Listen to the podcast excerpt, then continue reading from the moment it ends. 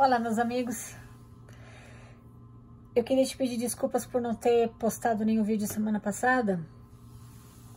Eu estava lidando com algumas questões pessoais, né? E não tinha clima para falar contigo. Como eu já falei com você outras vezes, é, quando você for assistir meus vídeos aqui, assiste sem expectativa nenhuma, tá bom? Existem muitos outros canais no YouTube, né? Milhares deles que têm o compromisso de entretenimento com você, né? Eu não tenho compromisso de entretenimento e nem de formação, tá? É só de informação. e principalmente cutucar o teu intelecto e aguçar a tua curiosidade.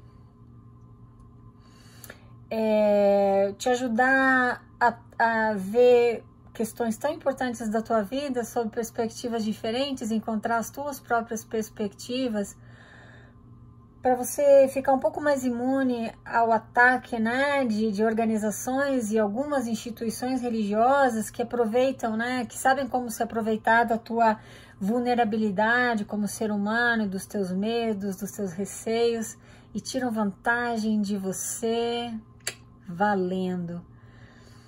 Então é, é isso que eu quero fazer aqui com você.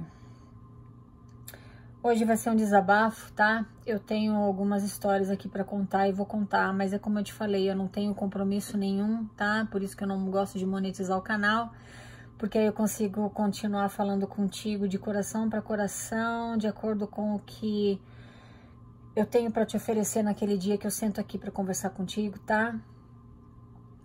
Não espera nada de mim, não. Esse canal eh, não tem o objetivo de te educar, de te ensinar nada. O meu objetivo é te convidar a visitar perspectivas diferentes na maneira como você vê o mundo e as pessoas que são diferentes de você. E também cutucar o teu intelecto, como eu já falei aqui várias vezes, e principalmente aguçar a tua curiosidade. Nada mais, tá bom? Uma vez eu assisti um, um, show, tem um show que eu gosto muito aqui chamado America's Got Talent. Eu acho que tem no Brasil, não tem não? Acho que tem, né? América tem talento. Isso, é essa seria a tradução, né? Eu acho que tem no Brasil também. E uma das finais que mais me... Eu gosto muito desse show, sempre que eu posso eu assisto, eu até gravo, né? E aí eu assisto quando eu posso. É uma das finais que mais me marcou foi uma em que, me perdoa se eu já te contei essa história antes, eu não lembro. Mas essa essa moça, ela ela cantou, né, uma canção bonita, uma voz linda. Só que ela ela teve o corpo dela mais de 90% do corpo dela foi queimado, então ela é uma pessoa transfigurada, completamente transfigurada, mãos, braços, rosto, é, pescoço, colo, né? E ela tava lá se expondo, cantando, em um ambiente que você espera glamour, que você espera beleza, aquela beleza que você fica que você olha e fala, nossa, né? Como é que pode ser tão linda, né? Aquela pessoa seja homem ou mulher. E ela estava ali com um grau de beleza exterior zero. Mas ela estava cantando e, e dividindo com a gente o talento dela. E antes disso, ela contou a história dela pra gente. Ela sofreu, ela esteve em um acidente de avião. Por isso ela sofreu aquelas queimaduras tão graves, ela quase perdeu a vida. Ela foi uma das duas pessoas, das únicas duas pessoas que sobreviveram àquele acidente de avião. E ela carrega aquelas cicatrizes a vida inteira. Aquelas cicatrizes, elas contam a história dela, elas contam uma história de sobrevivência. Ela sobreviveu então ela não precisa esconder aquelas cicatrizes, na verdade ela precisa mostrar para o mundo com orgulho, exatamente como ela estava fazendo naquele show, que tem uma, uma audiência gigantesca, né? Porque ela precisa mostrar para o mundo, eu sobrevivi, eu venci. Hoje eu queria te convidar para você olhar para as suas próprias cicatrizes. Algumas instituições, como aquela a qual eu fiz parte por mais de três décadas, né, Igreja Mormon, ela, para mim pessoalmente, tá? Eu tinha a ideia de que se eu fizesse tudo direitinho, né, do jeito que eles, do jeito que eles impõem, porque são imposições, sim, eu não ter, eu não me machucaria moralmente, eu não me machucaria fisicamente, porque o Garmin ia me proteger eu não me machucaria espiritualmente, porque eu ia ter poder, né, contra as forças do mal. Só que, olhando agora de fora, né, já estou há dois anos longe da igreja, primeiro, essas são afirmações falsas. Segundo, como, como a vida seria sem graça se a gente não se machucasse, se a gente não caísse e se levantasse, né? Então você precisa sim, como ser humano, você nasce com instintos, com necessidades, com, um, com desejos, né? E tá tudo bem você cair e se levantar, viu? Tá tudo bem você pisar na bola, você não precisa ser excomungado de lugar nenhum porque você pisou na bola. você tem mais é que pisar na bola, porque viver nesse planeta é pisar na bola. viver neste planeta e ser humano é ter pensamentos diferentes a cada dia, é mudar de ideia, é reconhecer que errou,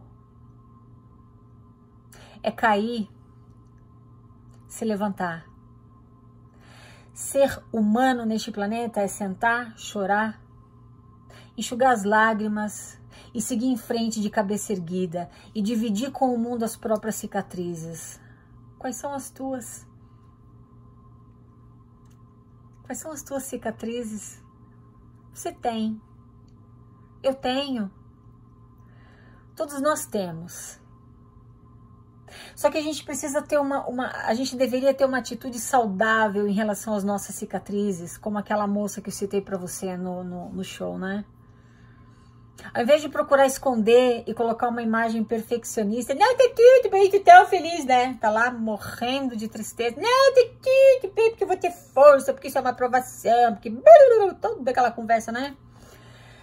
E na verdade você quer sentar e chorar, e você quer falar, eu não tô bem, eu tô triste, eu gostaria de ter feito melhor, eu gostaria de ter uma chance de voltar no tempo e fazer algumas coisas diferentemente é aí onde você aprende e evolui como um ser humano.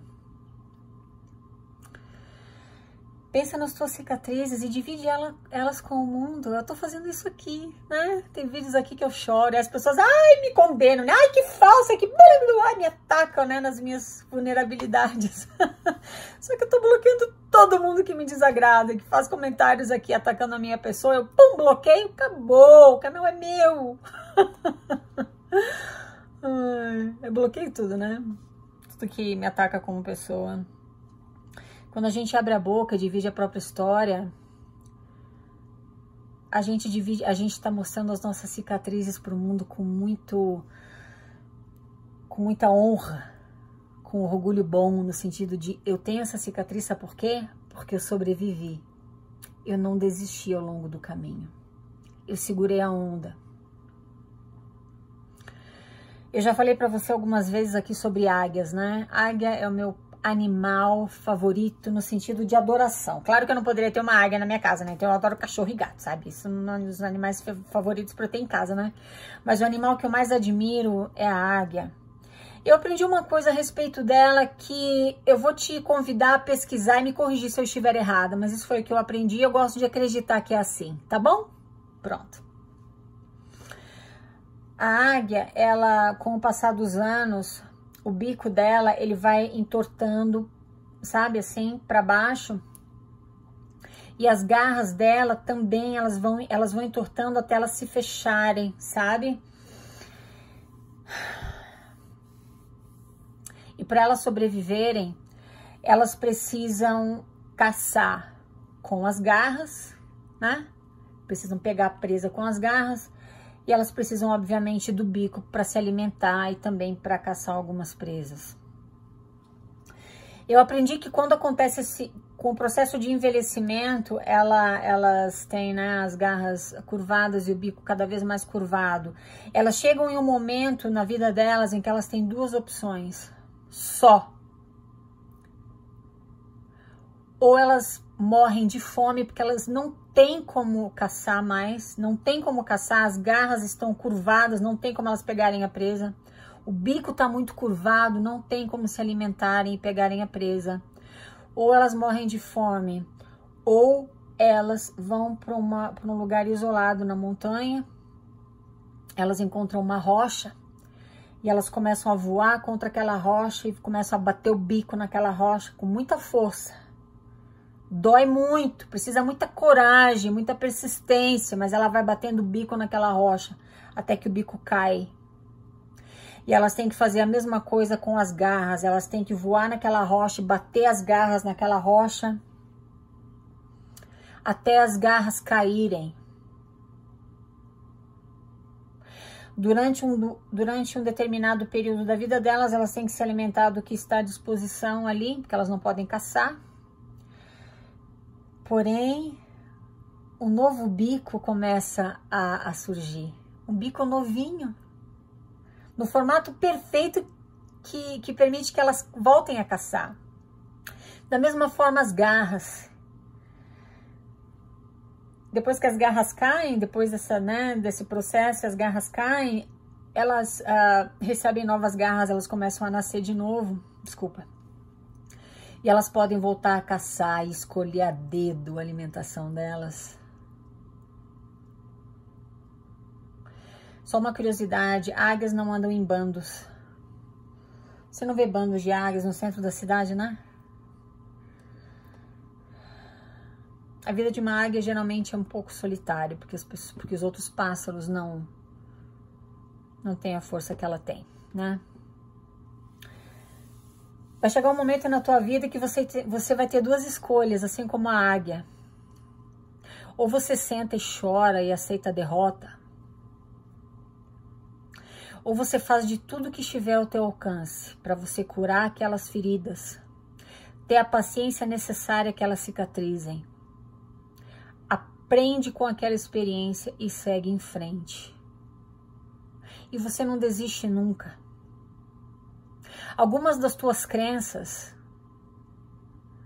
elas são como, como o bico e as garras da águia, elas já estão velhas, estão te matando aos poucos, emocionalmente, mentalmente.